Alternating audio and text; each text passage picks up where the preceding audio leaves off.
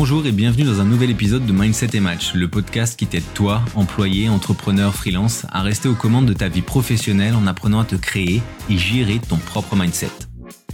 Pour ne rien manquer des nouveaux épisodes diffusés tous les mardis à 7h, je t'invite à me suivre, t'abonner dès maintenant en cliquant sur le bouton de follow et à télécharger l'épisode si tu souhaites pouvoir l'écouter à nouveau plus tard. Moi c'est Julien et aujourd'hui je vais te donner 4 astuces pour exprimer ta motivation au travail de manière positive sans donner l'impression d'être arrogant ou trop sûr de toi. Alors on sait tous que montrer son engagement ou sa motivation, c'est un élément important. Elle nous permet de faire transparaître cette volonté de réussir dans notre job et de montrer qu'on est présent que l'on est prêt. Mais il est tout aussi important de la communiquer de manière appropriée. Presque tout le monde dans sa vie a déjà eu affaire à une personne qui communiquait de manière un peu étrange, qui paraissait toujours vouloir mettre en avant ses compétences, ses connaissances, toujours poser des questions, quitte à ce que ce soit hors sujet, hors contexte, euh, qui, qui monopolisait pardon la parole ou qui voulait toujours rester au contrôle des conversations, toujours ajouter quelque chose.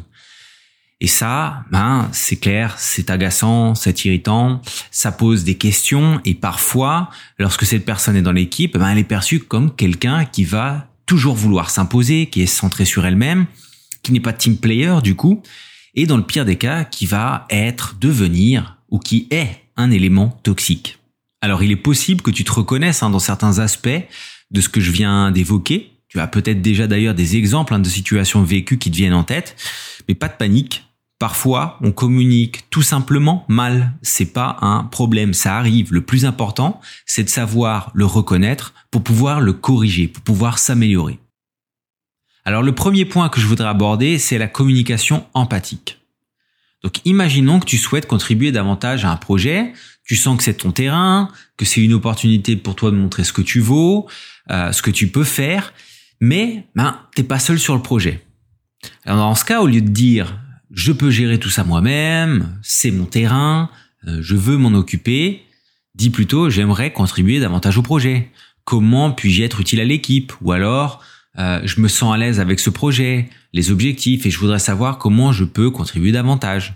Et de la même manière, si tu as des idées à partager lors de réunions, pense toujours à utiliser ton temps de parole, en évitant toujours de te mettre au centre, en évitant de couper les autres, et aussi en utilisant, en essayant au maximum d'utiliser le nous euh, au lieu du je. Dans ce cas, tu te mets déjà dans la position de quelqu'un qui n'a pas seulement des idées pour lui. Donc par exemple, tu peux dire si nous faisons X, ben je pense que nous aurons la capacité de blablabla.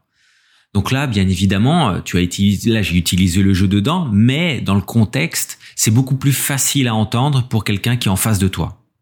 Alors les pièges à éviter dans ce cas eh ben, évite de monopoliser la parole ou de minimiser la compétence des autres. Sois ouvert aux idées, aux contributions de tes collègues.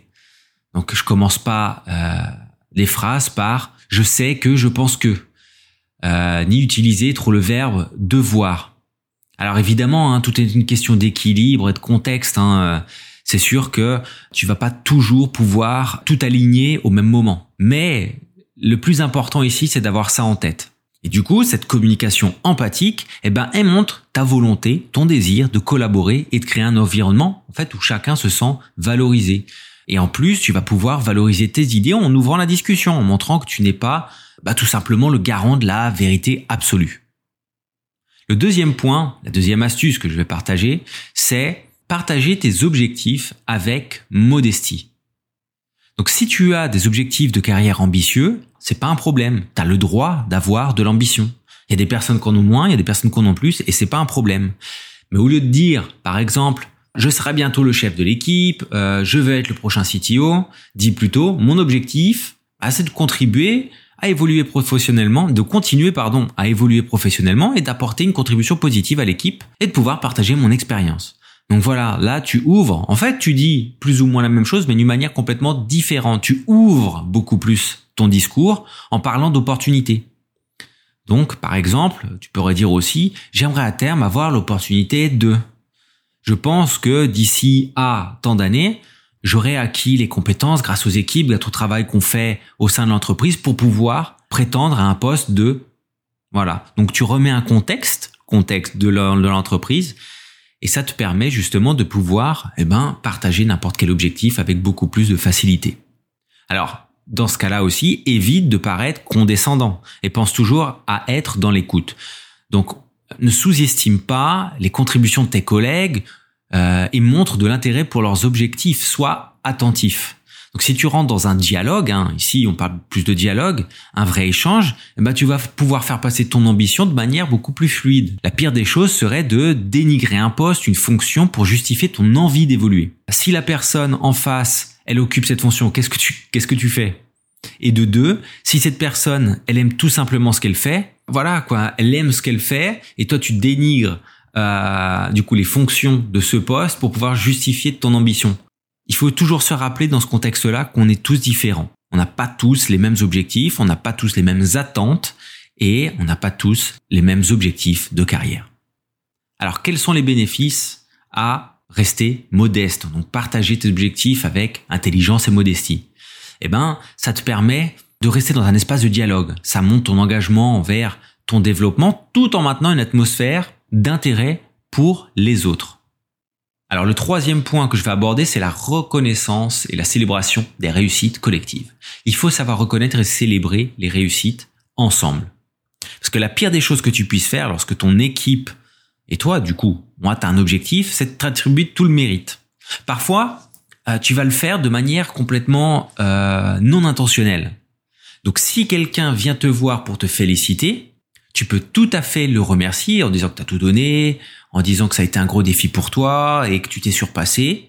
Mais surtout, n'oublie pas de contextualiser en remettant la situation au sein du contexte de travail, c'est-à-dire de l'équipe. Donc tu peux dire que rien n'aurait été possible si tout le monde n'avait pas fait un excellent travail, euh, que tu es super content d'avoir bossé avec telle ou telle personne impliquée dans le projet, parce que c'est aussi leur réussite. Et donc voilà, à partir du moment où tu fais ça, tu ne vas pas amoindrir ta contribution, tu vas juste le remettre au centre de ce qu'a été le projet. Ça ne minimise pas ton rôle, ça ne le magnifie pas non plus, ça montre juste que tu es honnête et équitable dans ta reconnaissance. Et donc en célébrant les succès collectivement, bah, tu renforces le sentiment d'appartenance à l'équipe et la motivation de tous. Et ça, ça ne veut pas dire que les personnes au-dessus de toi, qui te regardent, qui évaluent aussi ton travail, la qualité de ton travail, eh ben, elles ne savent pas ce que tu vaux ou à quel niveau tu as contribué.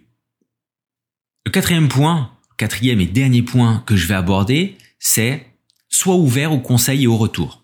Alors très concrètement, il faut pratiquer la gratitude. Si tu reçois des conseils ou des commentaires, dans ce cas-là, accueille-les de manière positive.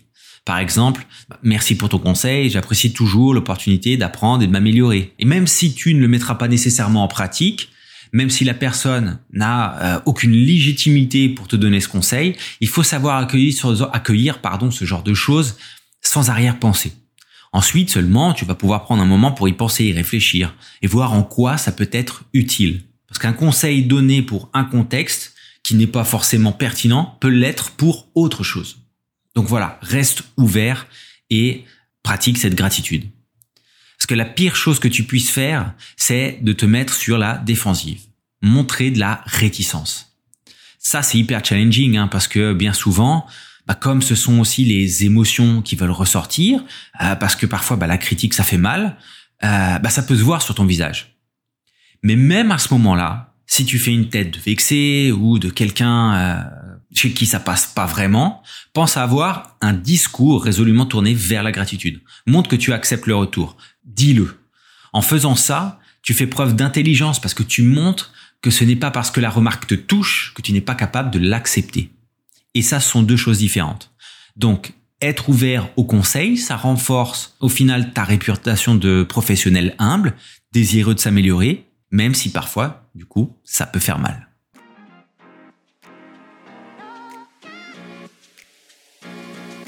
Merci d'avoir écouté Mindset et Match, le podcast. J'espère que ces astuces t'aideront à montrer ton engagement tout en favorisant une intégration harmonieuse et une évolution professionnelle positive. Si cet épisode t'a plu, n'hésite pas à t'abonner, partager. Et si tu veux discuter mindset, bah écoute, tu peux me contacter sur LinkedIn, le lien est en description. C'était Julien, à mardi prochain.